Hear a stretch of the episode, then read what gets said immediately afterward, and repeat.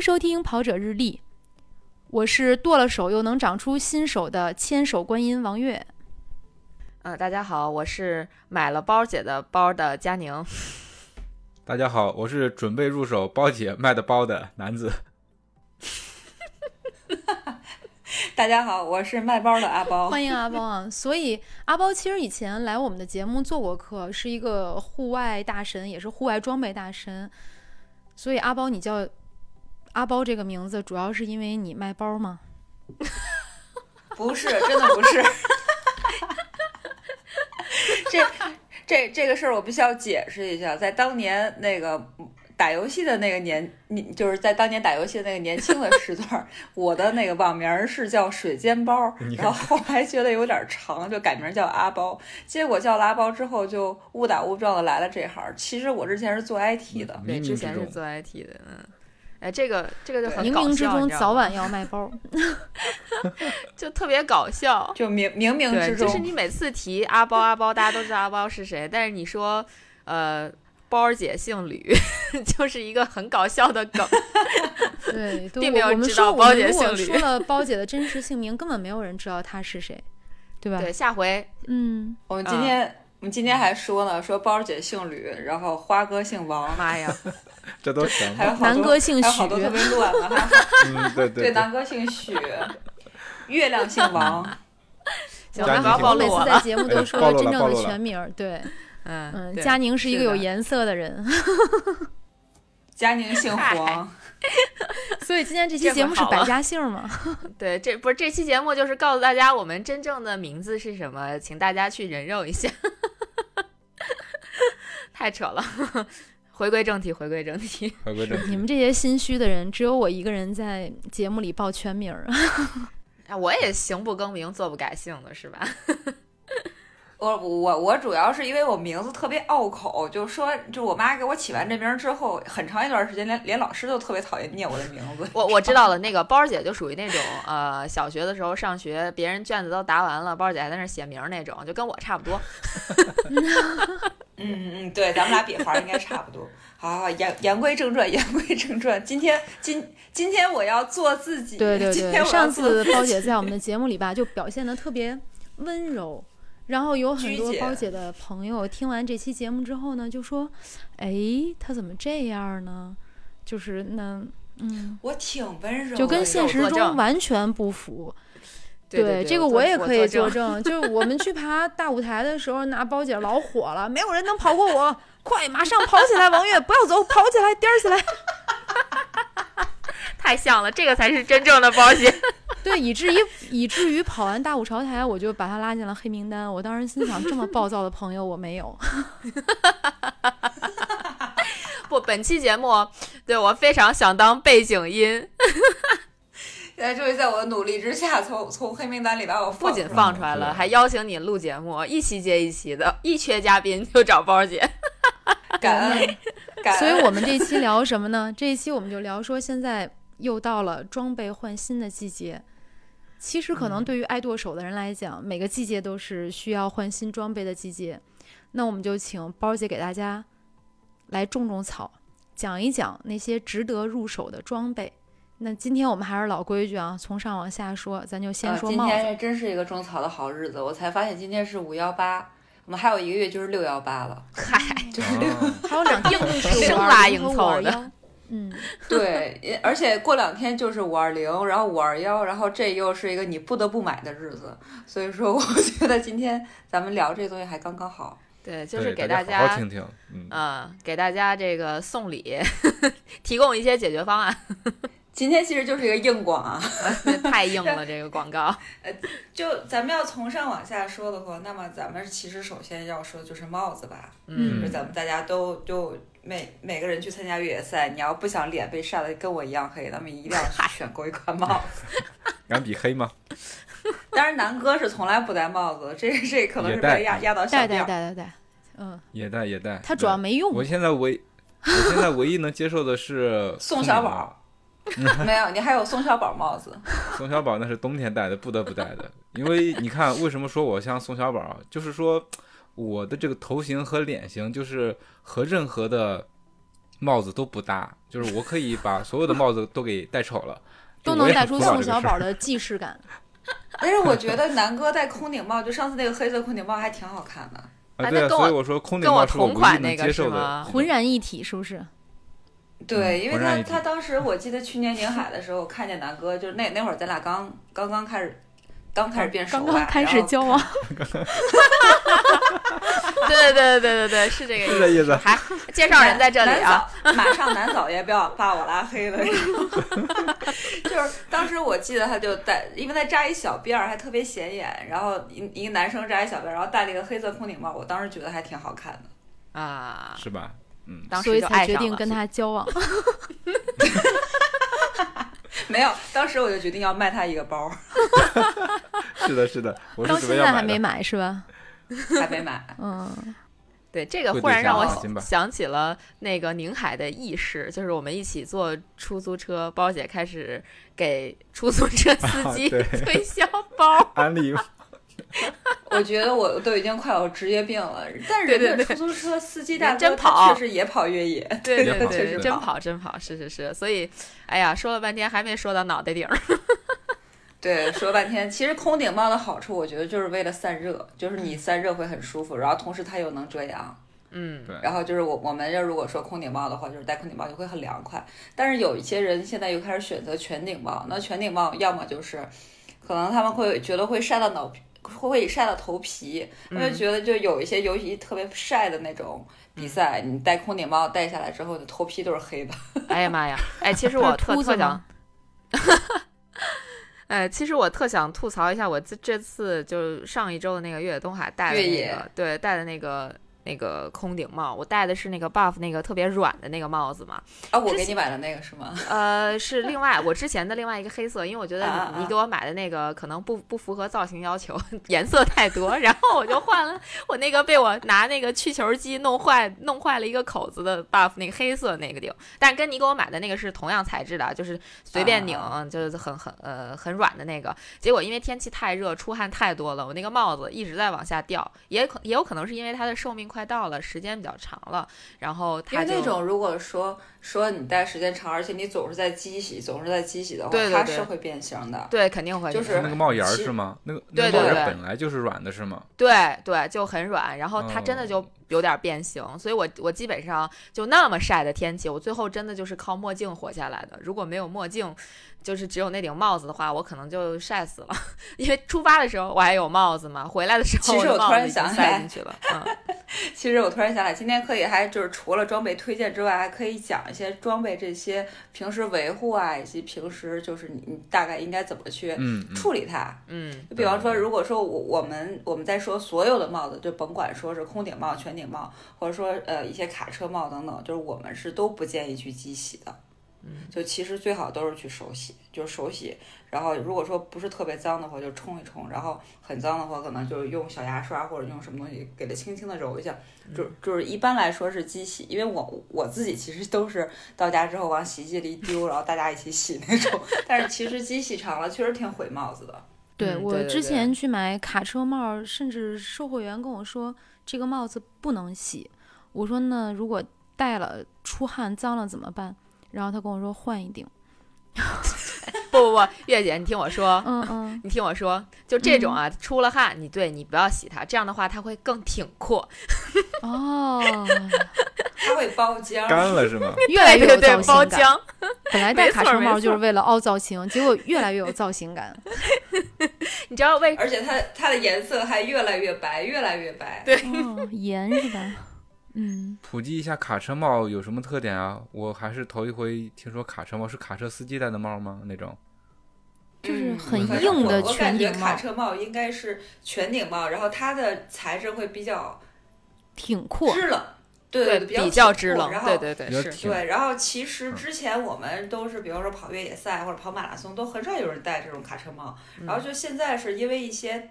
就是一些大神，他们去在造型上有一些要求有有一些创，对，有一些要求。然后他们经常是，比方说卡车帽反戴啊，或者说就戴一个卡车帽，就这种就就去直接跑一个越野赛。然后这种其实大家看长了也觉得蛮好看的。然后他其实觉得，如果说是我自己戴着没问题，那肯定都就都没问题。所以这其实就是帽子。对，但实际上，我觉得长距离或者比较热的赛事，反正我个人更推荐空顶帽。第一是因为我头发太多，发量太多，我戴全顶帽它是会往下掉的。只有空顶帽把那个对把头发掏出来，把辫马尾巴掏出来，它才能卡得住。嗯，第二个是确实我也跟很多运动员沟通过，就是戴全顶帽。有一次也是有一个精英运运动员邱望东吧，甘肃的那个运动员，他当时跟我说说差点没给热晕，戴一个全顶帽。但是在马拉松比赛里边，实对，其实嗯你看马拉松比赛里边，这个很多精英运动员，他其实不管多晒多热，他都不戴帽子。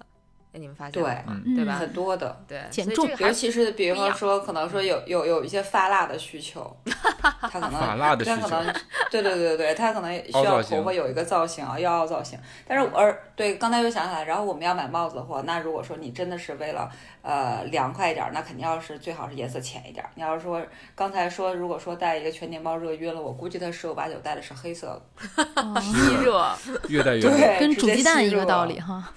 嗯，等于戴了一个太阳能板，嗯，巨热。可怕了。所以浅颜色还是比较推荐，是吧？不过我还是更喜欢黑色，我觉得黑色比较适合造型。对对，这倒是。显发量，多吗。我们大概已经讲了三十分钟的帽子，嗯那接下来我们再讲三十分钟的墨镜。嗯，好了，本期节目结束了。墨镜佳宁准备讲嗯，三十分钟的墨镜。对，墨镜佳宁有推荐吗？对对对，他有一个推荐，啊、其实也不算推荐，就我我是这样啊，就我其实啥墨镜我都试过点儿，就比如说那个最早买过那个呃那个叫什么嘉宝，奥克利啊，不是嘉宝，嘉宝对。Jubal 是吧？他我嗯我不知道他怎么发音啊。然后那个那个那个墨镜，就是我还买的是什么 UTMB 限量款，结果在宁海的时候撞了树，去医疗站，呃，看一下自己伤口的时候，把墨镜放到那个补给点的桌子上了，跑出去三公里才想起来，再打电话回去找人要，问都说没有了，就第一次戴就丢了，而且那天还是个阴天。呃，所以就那那那次过后，我就不太敢买太贵的墨镜了。再后来就也当时也有那个奥克利，然后也戴过一段时间奥克利，呃，就是感觉奥克利的眼镜造型都就挺挺出圈的那种，就不是特别常规。然后后来就也少戴了，然后开始戴那个什么朱振轩，因为便宜，然后丢了不可惜，而且它的那个呃配的那个近视镜也还行。再后来就是最近一段时间，应该跟包姐在同一个群里的另外一个大神推荐了一个那个墨镜，就是这回越野东海也也有戴，觉得还挺好看的，就是那个那牌子也不会读，哎呀妈呀，我这语言得多次，G O O D R 这个牌子的名字，那个大神就是在咱们上一期节目的评论里头，然后他说的那个让我做自己的那位大神，就是啊波波大神。对对对对对对对，波神就说那个包儿姐不是包儿姐，在节目里是别人。然后对他推荐的那个眼镜，我觉得那眼镜也是属于就是颜色很多，凹造型特别合适。然后如果想要配那个近视镜的话，也可以去就是那个配镜配眼镜的地儿给它换一个那个近视镜的镜片儿，也挺好看的。而且我觉得那个眼镜也不太勒，然后也比较稳，啊，挺对，那眼镜其实还可以，因为我们之前那个眼镜就是最早的眼镜是，就是国外他们有一个就是有有一些品牌跟他们可能联合做了一些定制，嗯，它是那种，而且它价格也非常便宜，然后我们也没有收过任何钱去帮他做这个硬广，对对对，因为这个，嗯因为目前这个眼镜可能在国内还没有代理吧，可嗯或者说是没有什么那种。对我看就是过，反正是又嗯很实惠、又很便宜又能凹造型的一个。对对对，，我看过它在国外的网站的售价，大概便宜的可能就二十五美金，就真的很便宜，一副墨镜二十对，可五美金。能就一百多块钱，一两百块钱对，而且那个眼镜，我个人觉得其实还挺好戴的，呃，不是那种就是特别难戴的。你像这次我是戴了一个隐形，然后戴了那个那个墨镜，就全程我基本上就属于，就比如说那个阴凉地儿，我可能就把眼镜推上去，然后在这个有太阳太阳特别强烈的地方，我就戴那个墨镜，没有任何不适，而且就是我觉得就那个那那种转换也不会特别就硬，我我觉得挺好的，挺不错的啊。我关于墨镜有一个问题，就是戴长时间的话，你们耳朵两边不疼吗？因为哦这我有这个不疼我这个这个不疼所以能这个不疼那么宽吗？嗯。啊 不是宽的问题，是那个戴的时间长，它老是压着那个耳朵，眼镜买就是就是小了吧？戴戴眼镜那个地方。我觉得有一点儿点儿，可能是有，因为我嗯头比较大，然后我戴这个会有一点儿点儿，但是我戴奥克利变色那个就还没有，就是我现在就是正常就戴变色的那一款，嗯，就是它它有一个好处就是平时我白天用的时候它是黑色的嘛，因为有紫外线，然后晚上它自己又变白，我就懒得摘。对对对，之前这个也挺好的。对，嗯之前我买嘉宝那款就是优田碧出的变色墨镜，那个就蛮好的。呃，我记得是变色吧，它是那个什么 Zebra 的那个镜片儿。对，但是它就有一个问题，就是你必须得，就是我感觉我是必须得戴隐形儿，然后因为我我我我我感觉它那个形状可能是不能做成近视镜。嗯，对，就是其实我觉得现在我我越来越发现，好像比赛的时候如果隐形戴的对的话，还挺好的。我上次宁海可能隐形眼镜戴错了，所以我那个隐形眼镜在我下坡的时候一直往外飞，然后 然后我就很难受那你。应该是，哎，你应该是戴反了。有有可能因为我每次、嗯我每次都是戴那个日抛嘛。啊，就是对我也就是是，对我也对，我是。每天都每次都戴着日抛，因为啊那日抛比较舒服。然后啊其他一般都是博士伦的。然后我日抛它有一个就是戴的时候，它有一个旁边的一个正反面一个区分，那看稍微看不清楚，那就戴反了。啊，对戴反之后，它就会随着风就嗖飞出去了。对对，真的，我宁海的时候，我下坡就一直在眨眼睛，我因为因为那个那个隐形眼镜一直在往我的眼角飞，我就特别怕，哦，就它飞出去。后来我就一直眨眼，一直眨眼，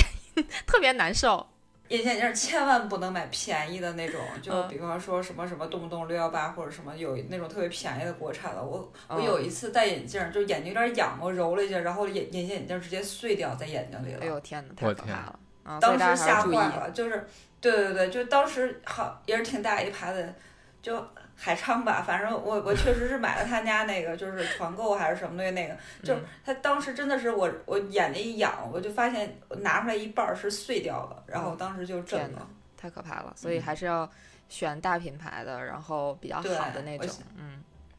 哎呀，最好是还是不要近视眼睛这东西，，对从来，没戴过眼镜。嗨，那已经阻止不了了，已经近视的没有办法了，只能是想一些解决办法了。你们比赛的时候会带多带一副隐形眼镜备份吗？我会会我会，我会带。嗯，嗯，是啊，你万一这个东西它如果掉了，你根本就找不着了，对吧？哦如果然后多一个我可能备份的话会好哦，一些。比赛里我不会，我是我是会。我比赛里会的。我不会，因为我一般不跑特长的距离，我那个十个来小时完事儿的事儿，应该是不会出现掉或者怎么样的问题。但是这次就是是因为我在那个比赛前我戴完之后没有觉得不适，上一次宁海的时候我戴那个戴上之后有一点点不适，但我没在意，所以就也没带备用的。这次就完全没有不适，那就更不用带备用的了。而且我也预估不会太久的时间，所以就还好。我一般要是跑幺六八的话，我会在那个大的换装点儿，就可能是在一百公里左右那个位置放一副。嗯，对，然后可能会再放一包酒精湿巾，或者说就那种消毒湿巾的那些。如果说擦眼睛跑到那儿会比较，呃，对，要比较难受的话，可能就会把隐形儿摘了，然后换一个稍微水分比较饱的，嗯要不然眼睛会特别干。然后可能还会再放一瓶眼药水儿。嗯，这种不是说就是像日抛的话，它应该是推荐你佩戴的时间不要超过十个小时吧。所以如果是跑幺六八的话，怎么着也应该配一副备用的吧。反正我都是没没没辙呀，谁谁谁谁让咱愿意跑幺六八？所以别人都在那儿换鞋，包姐在那儿换眼镜儿。换眼镜儿，嗯，哎，但这鞋也是得换，个问题啊。眼镜也得换。嗯嗯，因为现在近视的人是越来越多了，反而不近视的人少了，所以这个嗯隐形眼镜也是必要的装备之刚需对对对，而且如果出问题的话，是会很难受的一个事儿。眼睛那边出问题看不清楚，很危险。对对对，好，那三十分钟的眼镜儿咱们就聊完了，咱们接着再聊三十分钟的头灯。这是一期超长的节目，如果边听我们节目边跑步的人，肯定会觉得今天怎么跑得这么轻松，已经跑完一个小时了。那现因在为我做自己，包姐做自己了。这期节目适合拉长距离啊！对对对对，对这期节目适合跑一个二十包姐终于明白，我们不是一个征婚节目，她应该展现真实的自己。嗯，哎，呃，要要要征婚也可以嘛。好，其实我们是一个征婚节目。然后先说包姐，其实也可以叫灯姐，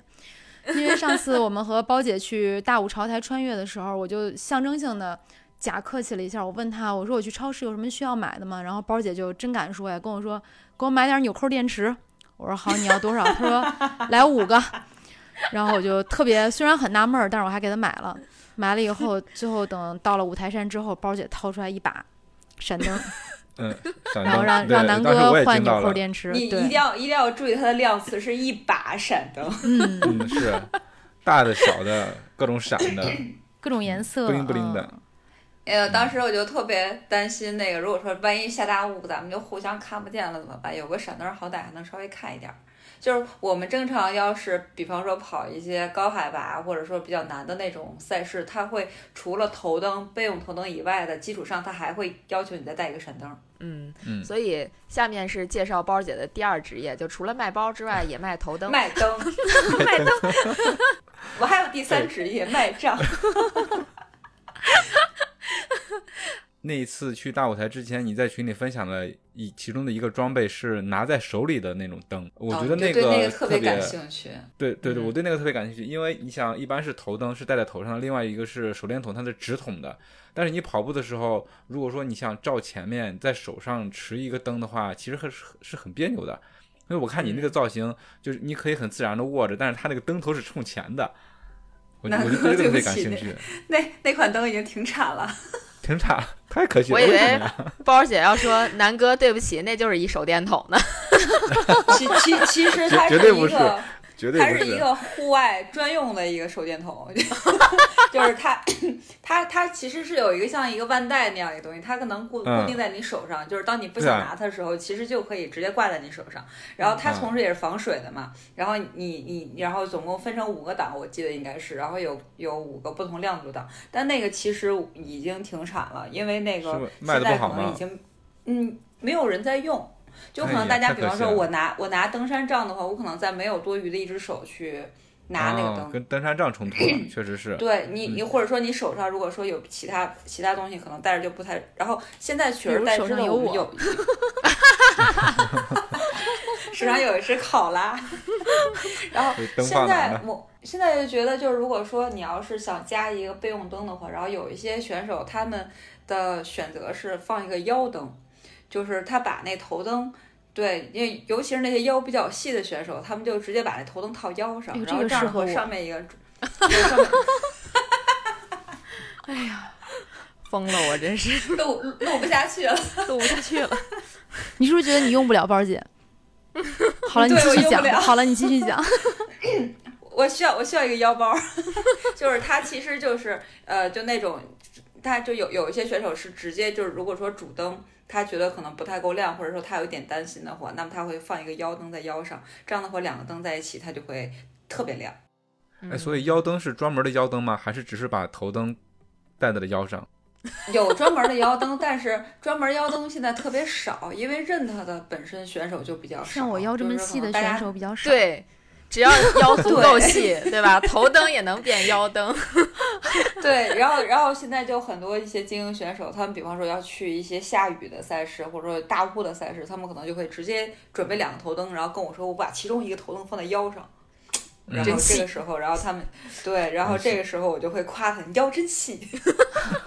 哎，其实其实我个人对头灯最大的一个困惑是，我觉得现在的头灯功能实在是太多了。如果说你智商不够的话，那个。那个头灯的用法，包括它哪个按钮按几长按几下，短按几下，摁几下是什么远光近光，哇，真的记不住。我记得就是去年呃去跑那个崇礼七十公里的时候，当时 我我我有一段那个灯就特别特别的不亮，然后我内心就很那个，我就说我刚换的电池，这个灯怎么不亮呢？然后走了大概可能有一段路，就有人跟我说你这个灯吧，你得再摁它几下。呃，果然我摁了它几下，它就亮了。所以我还摸黑，对，摸黑走了一段。头灯，嗯、你比方说，我以 BD 头灯为例，BD 头灯它有一个主按钮，一般一般来说，所有的 BD 头灯它上面都是有一个大的一个主按钮，然后旁边有一个小按钮。然后如果摁主按钮按时间长，就是它会打开嘛，打开之后，嗯、然后它的这个亮度是会记忆的，就是你一直长按它的话，它的亮度会有一个从亮到暗，然后又从暗到亮的这么一个过程。然后你选择一。啊对对对你选择一个档，你自己觉得比较舒服，我又能照亮，我又不会特别费电的那个档，然后你你把它关掉之后再打开，它就会记住这个档。然后另外就是说，当你遇到比较复杂的地形，比方说你突然碰见一个下坡，然后它的在侧边，就是所有的 B 地头灯在侧边都会有一个触摸的一个地方，就是你摸它一下，它就会。对，它就会一秒变最亮，然后那个时候你就会就是特别亮的时候，就是相当于你把它变成最亮的时候，你去走那个最复杂的那个路段就可以了。你看看，我终于你看看会用我的灯了。你看，我你看看看智商啊的时，我就想它一定是有一个，然后不会用。对，然后 是另然后那个头灯，我们现在头灯旁边还有一个 LED 的一个小灯，就是蓝色的，有三节或者说四四四节那么一个蓝色的一个非常非常小的，那个是看电量的。就如果说你电池快没电了的话，你打开那个那个就是可能三节就是三个蓝色条，它不是满的，它可能是一半儿，一半儿就是百分之五十的电。然后这时候你就你就大概那什么了，就大概知道可能说过过一阵儿可能就要换电池。然后头灯的这个亮度肯定都是说，你刚放一个新电池开始，它会有一个衰减的一个过程，嗯，一定都是，就是所有头灯都是。然后 BD 的好处是它不会歘一下变灭，就是那那种其实是挺可怕的，它会一嗯。点儿一点儿一点儿一点儿的衰减，啊，就包括说你可能衰减到最最暗的时候，你再打开它还能再让你稍微用一会儿，嗯。啊，但是这时候你就最好一定要把换电池了。给换上了，嗯。对。嗯，其实我对头灯还有一个困惑，就是有时候我不知道你们夜间的越野赛有没有那种感觉，后面忽然来了一个人，然后特别亮，就照的你前对前面的路打大灯是吗？对，就开就跟开远光一样，瞬间你前面的路就没有了，然后很难对，受。因为有有一嗯些头灯，它的亮度是非常亮的，就包括就是我们我们就因为我们大使朱金老师，他特别喜欢用一款那个国产的钓鱼头灯，那个我天，巨沉，但是那个真的特别亮，就就一个探照灯，因为它前面简直就是一个就是手电筒，就就像一个对。一道就是那种头灯光柱射出，去，但那个其实是非常沉的。然后另外有一种就是非常亮的头灯，它有一个缺点是什么？就是它的散热量会特别大。嗯，就是我们简称，的话，就有一些它会烫脑门儿，啊 对，知道就是，但其实我我我嗯，他们应该用的是就是那种那个特别大的那种幺幺八二五零还是什么，就就就那种电池，嗯靠你的嗯脑门儿发热发电。不也，然后就那那种那种头灯，然后他他走过来之后，然后肯定就会特别亮。但是我其实是觉得，因为我跑了这么长时间越野赛了，然后呃。嗯，就刚开始头灯流明没有那么大，我们刚开始买的可能也就一百五十流明、二百五十流明，对，然后现在现在就就对这流明数就要求越来越大，可能就是可能你达不到一千，达不到一千五，你就觉得哎，你的头灯是不是不太亮？嗯，就有一种这个误区。但我其实呃觉得就没有必要要那么亮。但是你知道为什么大家这个灯越来越亮吗？就是嗯因为之前的灯不怎么亮，就你同时在跑的时候，就是两个人，比如说并排的走，两个人这一比，这个灯的亮度就对，一比就就比出对，就就就怀疑自己的灯好像是没打开一样，那个亮度全是别人打过来的，所以回来之后就想自己弄一个再亮一点的，这样这对，样没错。慢慢慢然后然后就大家就慢慢慢可能一一攀比啊，或者说就是我就想要一亮点儿的，就是它就会嗯越来越亮。其实我所以大家我是觉得脑门都越来越不怕烫我。是 觉得，就正常，如果说是天气不好的情况下，五百到七百流明，这个肯定也够了，嗯，就没有必要非得上那么亮的。然后，而且说，尤其是不要对着别人的眼睛打那么亮对对对对对，那个特别夸张，很多险野赛对都会提示你说，到了补给站夜间的话，麻烦你把头灯关掉，因为很多那个在那儿补给的工作人员一看到有人进来，就 是特别闪感瞎了觉。对都被闪瞎了。但那种那种真的是太这群。矿工，对，刚从井下上来，录不下去了，不好意思。差不多都灰头土脸的吧？反正就是说，我们要是啊，要要是如果说是去补给站也好，或者说你跟一个选手是面对面也好，然后或者说你突然一个猛回头也好，然后这个时候我们一定要把头灯挡上，或者是把它摁了。就是无论你带多么亮的头灯，或者说你带亮的头灯也好，暗的头灯也好，你都要不要直射人家的眼睛。我现在已经就有的时候晚上会被选手们那个头灯会打瞎的那种感觉，打瞎。就所以也就算就就普及一挺可怕的个越野赛的礼仪给大家。嗯对，是那我们半个小时的头灯就聊完了，然后下面下面聊半个小时的衣服，也去过包姐办公室买衣衣服因半个小时为户外的聊不完衣服，因为户外的衣服基本都很鲜艳，所以我每次去买的时候，甚至我跟佳宁一起去买的时候，我老想说应该给南哥带一件。嗯，是是说我喜欢颜色鲜艳的衣服是吧？嗯，对，对南哥的衣服主色调，橙色嘛，对，呃，对，是很奇怪。我一开始就是买呃，比如冲锋衣啊、包啊，呃，包括里面的内胆啊，都是全部都要亮的。橙色的。都是橙色，全是橙色。嗯对，个人偏好吧。嗯，上次去大舞台，嗯我就发现南哥脱了一件之后，发现是橙色；穿上一件之后是橙色，再穿上一件之后还是橙色。然后感觉感觉有，然后我们就问南哥，为什么你所有的衣服都是橙色？他说：“哎，我突然发现了这个问题。南哥上辈子估计是个橙子。哎，就我们其实，在户外是穿颜色鲜艳的衣服是比较好的，因为没毛病首先呢，你对肯定是没毛病，一个是好找，就是如果说万一真的是出了一点什么岔岔子的话，你比较好找，然后别人也比较好看你，然后另外就是颜色鲜艳，你你拍照片儿也好看。啊，对对，是是的，嗯，别穿个迷彩，咱又咱又不执行什么秘密任务。穿迷，我们去打鸟。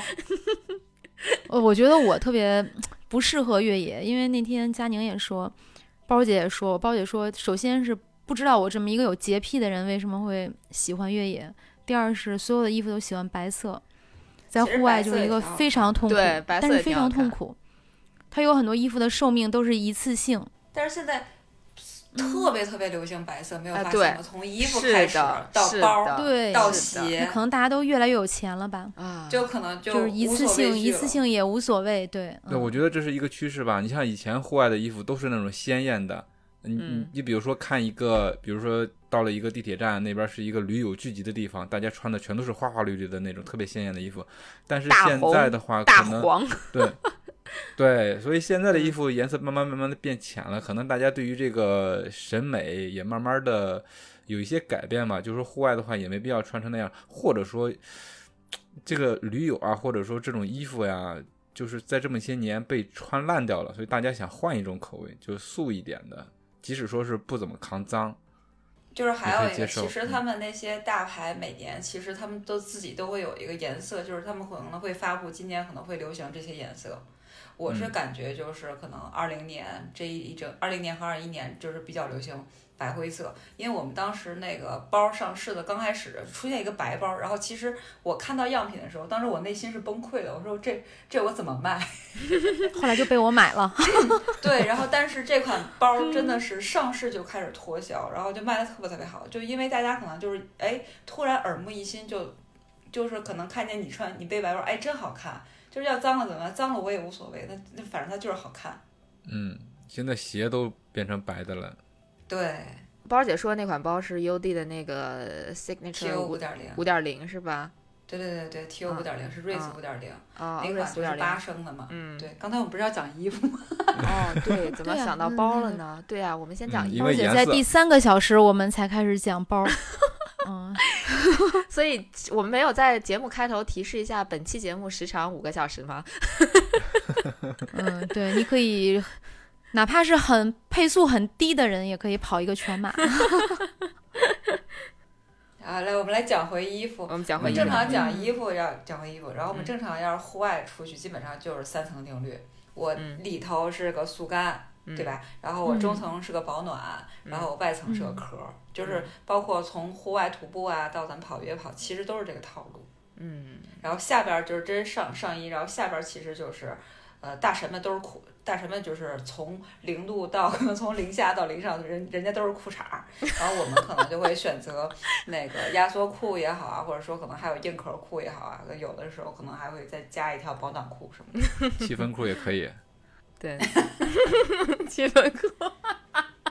为什么要说七分裤这件事儿？因为南哥南哥每次上身都要都喜欢穿七分裤。南哥，你是后来长个儿了吗？原来是个长裤是吧？我印象特别深，我们上次去，我们上次去三峰，然后我们还说，哎，今天天气不错，我们穿短裤吧。然后南哥当时就多长了一个心眼儿，穿了七分裤，结果我我我穿我穿短裤，果然我就被冻傻了。对，那天还那天还有雪路上。嗯，对，是的，是的，因为一开始说的要穿短裤，但是我觉得实在是太冷了。但是你作为一个男的吧，我想的包姐应该是会穿短裤的，但是我如果太怂的话也不太好，但是我又怕冷，陪一下 去了一个陪所以就选择了 进可攻退可守的七分裤。对是的，是的。太逗了，真的太搞笑了。这个这个衣服，其实说到呃，其实咱们主要还是说那个越野跑的衣服嘛。其实现在越野跑好多那个短距离比赛，他也不会要求你穿什么那个呃对，呃，就是基本上不会要求。对不会有要求，但是如果说如果说中长距离，皮肤风衣啊，嗯嗯，对要中场要中场，比方说就如就拿拿拿国际赛事，就拿 UTMB 来讲，然后嗯。它对你的那个防水，它对你的要求一定是有一个那个防水透气的一个壳儿，嗯。然后 UTMB 就是组别，他们那些其实都是要求是一万一万的防水。嗯。就够了，然后但是咱们现在也有也有三万三万的防水了，而且这部分针对越野跑专做的服装，它都有一个共同的特点，就是非常轻薄。对对对轻量化，，这个特别重要。对嗯，嗯对，你像以前的冲锋量化。对，以前的冲锋衣都特别的沉，放在包里头就是跑起来也不方便。但是现在的衣服，就是防水系数也特别高，但是它做的还特别的轻，我觉得嗯这个实在是太难得了，是科技的发展。而且现在还有一个趋势，就是所有的东西都可以自收纳，就包括我们啊现在就是所有的这些防，对所有的衣服，它其实都能收到一个小兜里。就比方说我们 UD 的那个越野跑那个硬壳，它可以收收收收，就会变成一个小兜儿。包括我们的裤子也可以收到自己的兜里。嗯嗯，这个个其实还挺好的括甚至你得会对，叠，甚至今年出了我们就是 BD 出了一款帽子，那个帽子都能收纳成一个小球儿。嗯就它啊它这种是特别是我觉得是强迫症，就是特特别喜欢的这么一个东西。嗯，对强迫症的放在包里全是一小疙瘩一小疙瘩，但是平时平时也平时也不建议大家把它收成一个一小坨吧，因为平时肯定是要挂着会比较把它展开，对对对对不然拿拿起来用的话全都是褶子。嗯，然后这种硬壳其实是真的是尽量能不洗就不洗，嗯。就是如果说你洗一次它的防对防水层就会损一次，所以就尽量是能不洗就不洗。如果说真的脏了有泥儿什么的，那种是没办法，如果稍微脏一点就擦擦晾晾对对对，擦擦亮。每次都洗的我刚才叹了一口气，你们估计没听见，我也每次都洗，而且我还扔进洗衣机机洗。对对对对对，是对这种衣服对尽就是，呃反正我觉得这么贵的衣服，你尽量还是建议不洗洗土豪随意。嗯，对，对，土豪随意，尽量不要拿洗衣机洗，因为你拿洗衣机洗的话，它会把那个接缝儿，就是它有很多压胶的接缝儿，就是你洗衣机洗长的话，它会对那个接缝儿有影响的，嗯，但是它会影响你的嗯，防水性。嗯嗯，但是你们知道吗？现在其实有的洗衣机是有专门的洗冲锋衣的功能的，包括洗衣液其实也有专门洗冲锋衣的。就我觉得这个是挺高科技的。我知道，但是那个你知道洗冲锋衣的那一档，它其实是强力洗，你知道吗？他老怕给你洗不干净。啊，那那那应该不是，就是它有一档是 专门洗冲锋衣的，然后包括我之前我记我忘记了是国外的哪个比赛，他发的一个，呃，就是在展会上，他有那种呃专门的呃展示怎么说呢，就是洗冲锋衣的那种洗剂啊，然后嗯，嗯，我我有去呃领领回来，但我还没有用啊。但是确实，它就是专门洗冲锋衣的，它的那个文字应该会有这种，对它它会有那种就是专业洗的对对对洗剂，就是拿专业洗的洗剂肯定是好，但是我还是觉得洗衣机就还是算了。嗯，对对对好像有些有些品牌的冲锋衣，你洗就时间长了之后，可能它会给你修复，就比如说在上面再给你补一层那个防水的防水膜防水膜，对压压胶一般不会，压胶嗯可能一般就不不会管你。压胶不太好修，对，呃，对，如果说如果说真的漏了的话，可以买那种，就比方说上网买那种，就是贴，就有一啊。些贴儿，就可能说是、嗯。对，像像补丁似的那种，呃也不是那种补丁，不像，就就完全不是像咱们那种妈妈用的那种补丁，它是有，比方说你去买一些 Gore-Tex 的补丁，或者说是嗯，那，种类似像防水的、透气的那种补丁，给它打上就可以了。嗯，对这个这这个打补丁这件事儿，我觉得其实跟品牌们可以说说，让他们以后多出一个以旧换新的服务好了 或者在店里出一个打补丁的服务。啊，那也行。好，那我们现在已经进入到了节目的第两个小时，嗯、接下来就可以再聊半个小时鞋，对吧？衣服就说说说壳儿就好了嘛，我们要不要讲讲保暖嗯层，或者讲讲其他呃的？，啊我觉得衣服是不是可以？那如果 包姐还有的要聊，那我们就再来半个小时。就长话短说，就是速干的这个都 OK，大家都知道，就一般速干 T 恤都行了。那么你要如果说是真的是去比较冷的地方，一定要有一个好一点的一个保温层，就是有一个保暖层。一般来说，可能选择羊毛，羊毛要好一点。嗯，嗯，羊毛巨热，羊毛，对，一个是呃，我我没穿过羊毛啊，就是包姐老听她来推荐你长这么，大没穿过羊毛，就就这种 聊不下去了，就是羊羊 毛的那个，他说就是在户外的对，就是户外羊羊毛的保暖层，对对对对小的时候妈妈织的毛衣总要穿过嘛。呃，不太一样，不一样，因为羊毛就是嗯现在如果说越野就是户外这种羊毛，一般是幺五零的或者是二五零的这种羊毛，它是有厚度的，有个不一样的区分的。比方说我们正常要是跑的话，幺五零就够了，但你要如果说去再冷一点的话，你可以要选择二五零的。然后它的好处就是它速干，然后它又保哦暖。哦，我就是它最我刚刚就想问好就是这个问题，就它如果湿了怎么办？湿了没问题，它会很快的嗯把水分排出去。但是如果说你哦要是如果说穿棉的什么那种纯棉的，你就排不出那就不行去水分，，对，是对，那就不行。嗯，哦，那我明白了，穿羊毛是这个道理，就是它也有这对。嗯速干的这样一个包括越野的时候，有的人会穿羊毛袜，也是羊毛袜也很舒服，就羊毛袜的时候，尤其我们现在跑，呃，跑越野跑的话，会选择高帮的羊毛袜，就是嗯就是帮高一点儿，然后它那个鞋口就不会磨到你脚踝嘛。然后高帮嗯羊毛袜，然后里面，反正我穿这么长时间一直都没有起过水泡，已经很久没起过了。嗯，安排啊安排，安排，快，我好的这个安排上安排上种草了，种草上了。嗯需要一需要一双 smart boot，嗯，那既然那个袜子已经买了，嗯是不是就可以聊鞋了？嗯，可以聊鞋了。嗯，对鞋子，鞋子是我觉得可以得聊一两个小时吧，得。对我的妈呀，半个小时已经满足不了大家的需求了，得一个小时真。的就是因为装备这个东西，你会越聊越多，越聊越多。你要如果嗯真的是把每一样装备都拎出来讲，可能每一样你都会聊一个小时。对，是是是，确实嗯而且。鞋子是特别重要的一以这个装备。期我们是一个，点到为止的节目。嗯，对嗯，就是我回头可以们抛砖引玉吧。我们就是一个差不多就得了的节目。嗨，嗯，如果大家听着哪段觉得意犹未尽的话呢，可以在节目下方继续给我们留言，对对继续对呼唤阿包，我们再请他来详细地往针对某一个对品类讲下去。对，那来吧，鞋今年开始，以前都是碳板鞋是路跑的，对，那现在有了碳板的越野鞋，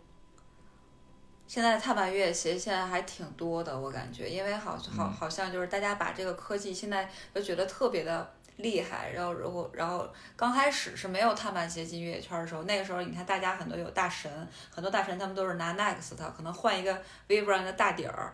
尤培全吗？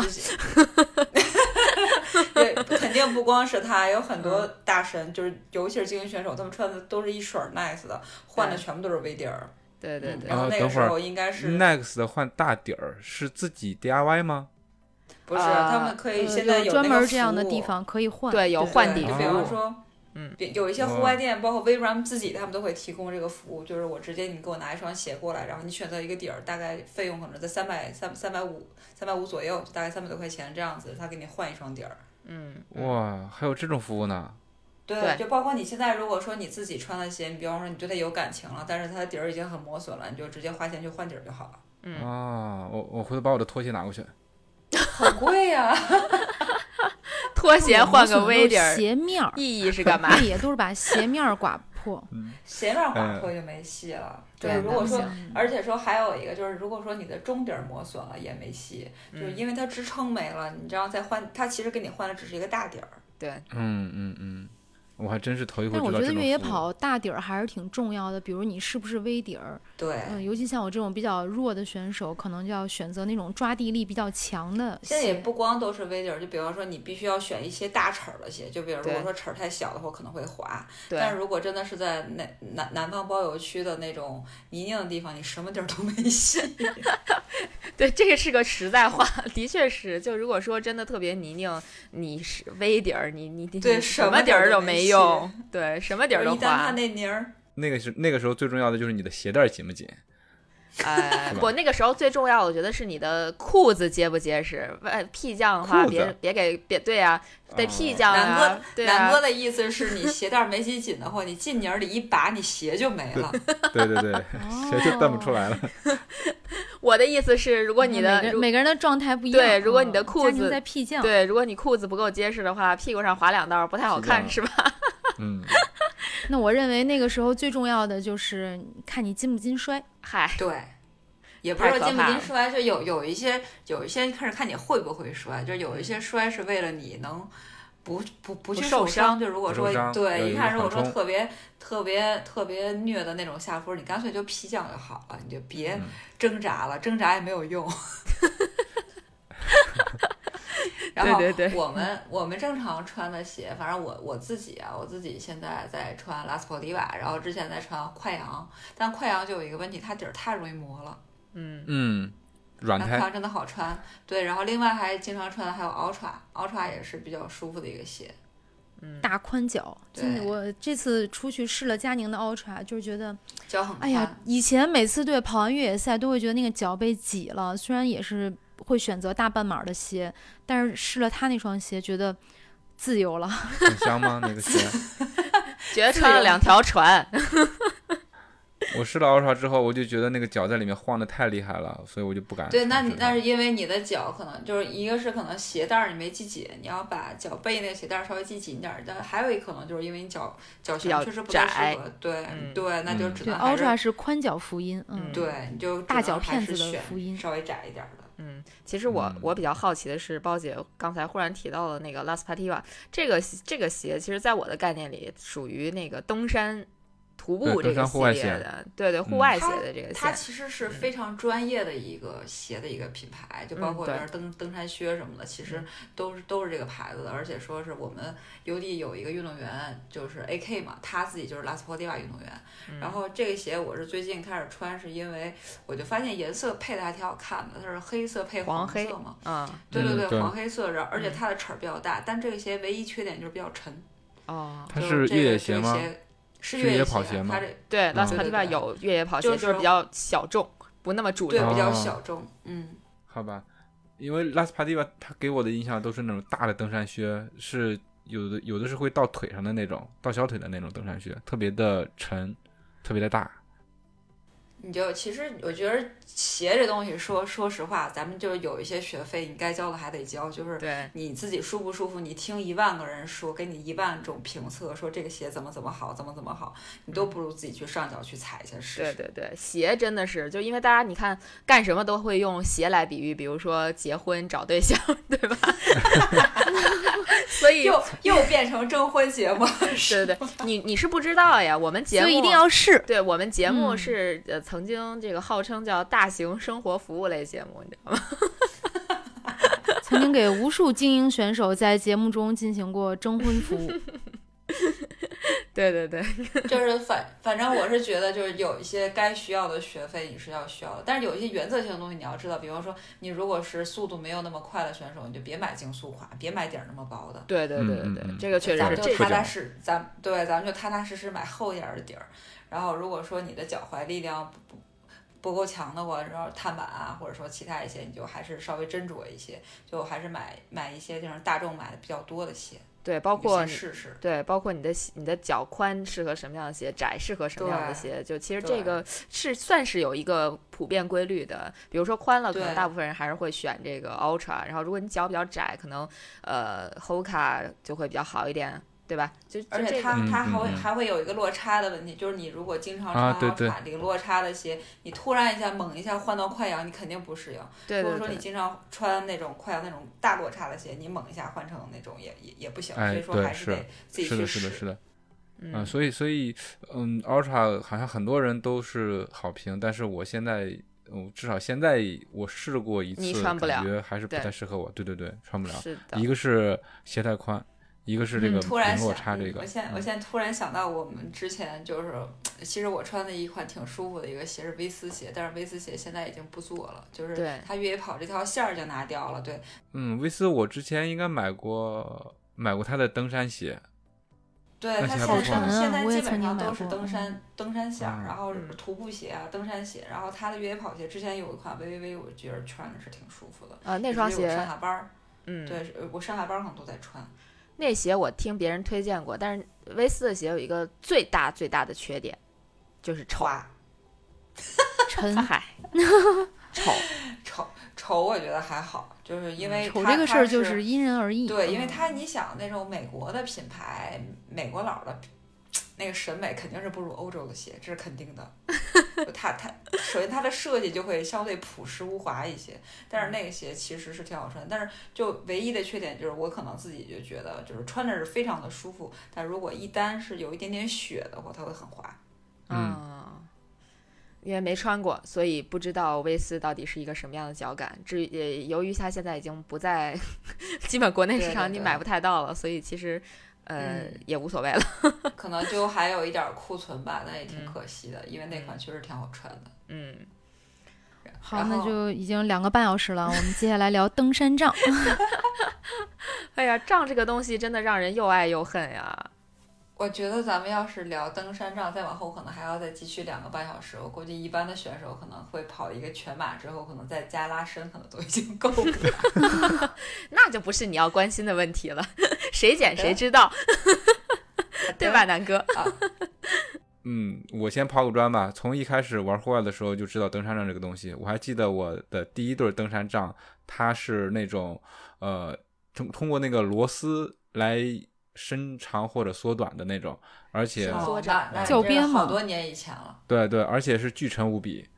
啊、但是当时的话就是图便宜嘛，就是只买了，呃，因为这个东西它给你报价的时候是一一根儿一根儿报的，但是你要买的话肯定是买两个，所以当时那个钱还是花的挺心疼的。然后，呃，用起来也不是特别好用，因为你两边都是拧的那种的话，呃，把它调成同样的高度是比较不好调的。另外一个就是它特别沉，还有一个就是当时做的那种材质也不好吧，我我不记得我哪一回了，上山的时候直接别在石头缝里面就直接给撅折了，后来就不用了。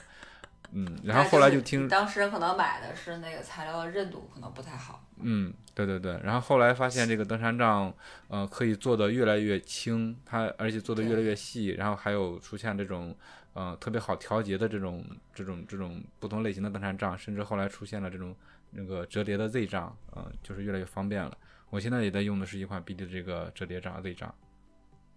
现在就是大家其实跑越野跑，应该是百分之九十以上人都会选择 Z 账，因为 Z 账有一个好处就是它方便拿。轻，然后又嗯能挂在包上，嗯就甭管是什么牌子，大家肯定都是要折叠杖。然后折叠杖可能有三折的，有四折的，但是我们 BD 一般是只有三折杖，因为三折相对它的稳定性和和它的安全性都会要稍微好一些。嗯然后折叠杖还分那个，就比方说我们的折叠杖有能可调节长度的和不能调节长度的。就是说白了，就是嗯有有一些账，它比方说它有一个可调的那么一个卡扣，然后你能有一个可调的一个区间，就比方说你能用，你媳妇儿也能用，或者说是怎么用，嗯就大概是这个样子。但是我们正常要是要要要是我跑比赛的话，我可能会选择不可调节的，因为本身我自己在跑比赛过程中，我是不会去调它的那个长度，我没有时间。嗯嗯但是前提是你这个不可调节的这个不可调节的这个账对你来说是合适的，它不可调节杖基本上它对它得有一个固定的长度嘛，比方说我的嗯身高可能是一米六七，然后我可以选择一百一。一百一的账其实就可以，或者说我要是如果再稍微拿高一点，拿一百二也不是不能拿。然后这时候其实就是你站直了之后，你把账撑开，你拿拿好账了，然后你的那个胳膊和你就是相当于你的手肘正好是一个九十度的直角，这个时候就是它登山杖就是你拿的会比较好的一个长度了。挑选账的方法，对对对，就是一定要记住你的胳膊是个直角，然后有一些人他喜欢拿长一点儿的，有些人喜欢拿短一点儿的，因为你上下坡不一样嘛，这就因人而异。嗯，但是直角这个事儿是一定要记住的，就无论什么时候你拿杖，你的胳膊不能说是，嗯，那个角度就是反反正尽量是直角。嗯，算是一个选杖的小贴士。对，然后我们那个杖其实还有就是它的它分材料嘛，然后贵一点儿其实就是碳素的，嗯然后便宜一点儿的就是铝合金。但是如果说是在强度上来讲，就是碳素上，因为它的强度已经不错了，但铝合金它的好处是强度也能够，然后它价格又比较便宜，就是它嗯它就会稍微沉一点儿点儿。所以说如果说大家觉得如果说碳照会比较贵的话，那如如果入门儿，我可能会让大家去选择一个铝合金，因为铝合金确实比较结实。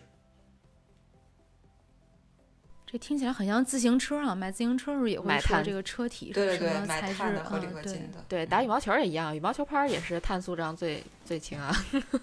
所以都是相通的不一样的啊。对，所有都一样。现在碳碳这东西应用的应用的范围还是挺广的。我们那天去打铁，然后看见有人拿那个桨桨板儿那个桨，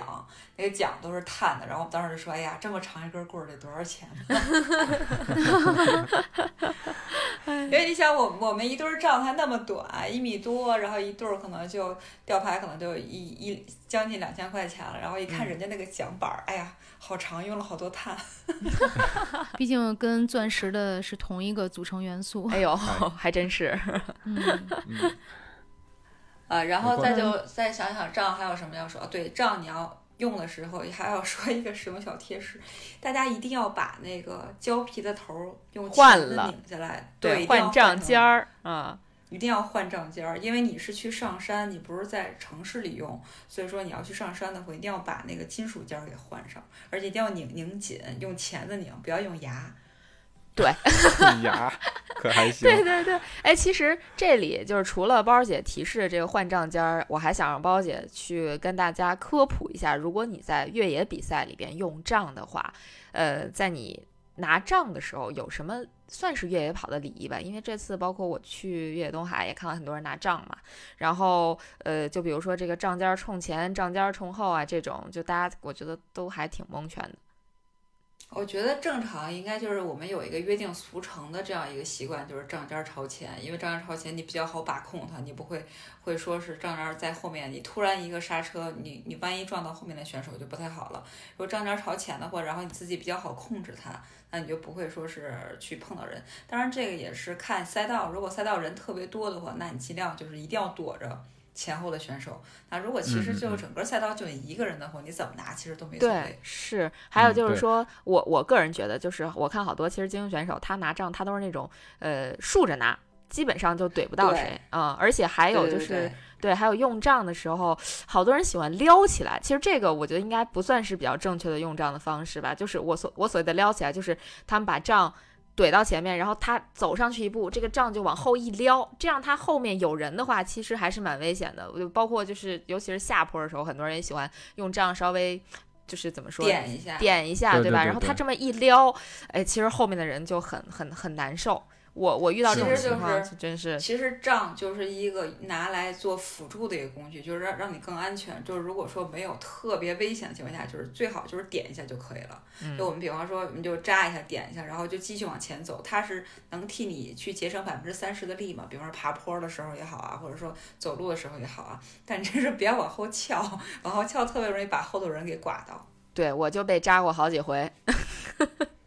我用杖的时候都会特意的注意一下，即使是呃放就是中间那个杖尖朝后的话，我也是会拖在地上，就尽量不让它翘起来，因为翘起来的话是如果后面有人真的很有可能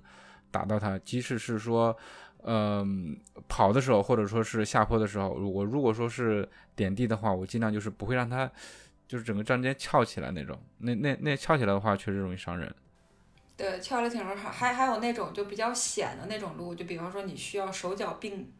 就是手手脚一起用的那种路，就特别陡的时候，那时候尽量就是能不用杖还是不用杖，因为挺危险的，特别容易扎到后面的选选手。对，然后也也得提示你，如果在在前面有一个人拿杖，你要离他稍微远一点，对对不要死跟着他。对，对，其实我觉得不要么把管拿不拿超了，要么就对，要么离他远点儿，就 稍微安全一点儿。对对对，我觉得就是这个，我觉得跟拿不拿账好像都没太大关系。包括下坡的时候，其实大家应该真的都稍微离的保持一段距离，不然的话对，大家都离得距离就对一点儿。都很近的话，很容易有一个人摔了，后边摔一摔一票，或者前面直接踹倒一票，这种事儿是是有过的。我觉得这个还是真的挺危险的。反正这次比赛的时候，我基本上就有人离我特近，我就说要不你们超，要不就离我远一点儿。就这种，我我内心很害怕，尤其是很陡的坡，总觉得会被人踹下去。我可能有被被被迫害妄想症，你知道？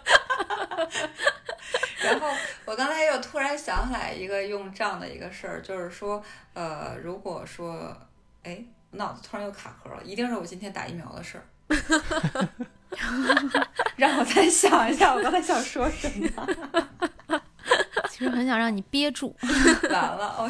刚才因为刚才我就特想说，然后突然你就又又说了一句，我又想不起来。哦哦哦，嗯，我再想一下，还是想不起来。还是在想。好的，我们下一话题。那我们就不进入下一个话题了，因为这一期节目确实是已经聊的时间比较长了，而且包姐最想讲的包呢，我们就留在下一集。而且下一集不仅还要讲包，我们还要讲水壶啊，要讲补给啊，嗯，包括一些其他的，比如说什么号码呀、号码布的那个叫号码带，还有护具啊这些东西，对对，还有内衣，我们都放到下一集来讲。我想起来了，那 你说，就是你我们用碳素杖，就尤其是碳素杖的时候，当你把杖插进一，比方说石头缝里啊，或者说砖的缝里，一定不能硬撅，不能硬因为撅，碳对，就一定不能硬撅它。就是也也，我觉得，因为我这边收到了大概百分之八十，比方说说我账可能说出现问题了，都是你用身体的体重整个铺在账上去硬撅的造成的，就很明显。因为你正常它的韧性已经非常强了，你如果说你插进去，你拔不出来。你一定得顺着他那个劲儿往外先给他拔出来之后，然后再往后走。然后现在就是好多好多选手不知道，就硬掰，然后一掰，对对对，然后我我全身的力气往上一挂，然后这样很容易就断。是因为我我有跟朋友聊过这个问题啊，就是大家都说说，其实越野跑的杖和徒步的杖其实本质上还是不一样的，所以在不一样，不一样。越野对在强度越野强度还要差很多。对对对，所以说其实很多人说，在越野跑中，如果说你用杖的话，尽量就是只是把它当做一个辅助的工具，不要把全身的力量都压到这个杖上，不然的话，其实还是会容易断的，对吗？是是这样一个情况，吗？你想 BD 的杖，我们要正常使用。就我今天，我们今天不是那个发了一个活动嘛，然后大家就纷纷开始留言说他们的账。然后我现在看到最久远的一个人可能是二零一一年他买的账，一一年买的账，到现在二一年了，十年了，那个账还没坏。嗯我觉得这一方面是品质确实确实过关，就是 BD 的品质。虽然我们 BD 这么多年一直一直没有什么 硬广又来了。对，就是因为没有特别多的颜色啊，或者说样式，因为我们长得都差不多，也经常你的账会被别人误拿走。然后，但是说它的品质还是不错的。但是还有很多人他说，哎，我一用这账它断了，那断了，我觉得十有八九应该就是因为你去硬硬生生的去去把它掰折掉，大概是这个状态。嗯，就是我说的那种状态。对，如果说你徒步的话，还是尽量选用徒步杖，因为徒步杖从管儿管儿的那个直径来讲，包括韧性讲，就是虽然重量也沉一些嘛，但是徒步杖还是它的那个强度要大一些。那碳素杖，比方说，尤其这些越野跑的杖，就大概是我每每次去参加一些比赛，就路上到处都是，比方说摔断的呀、用折的呀那些。花花绿绿的杖就好多，因为但是这东西真的是你一定不能说是硬，一个是不能硬掰它，也掌握技巧，再一个就是说你买一个还是要买质量稍微好一点的。嗯，好，那今天因为包姐做了整整一期节目的推荐，所以我们就没有推荐时间了。今天的节目就到这里，感谢大家的收听。如果你觉得有料有趣，赶快订阅我们的节目，同时推荐搜索关注“跑者日历”微信公众号、服务号以及小程序，更多精彩内容等你发现。谢谢包姐，拜拜，感谢包姐。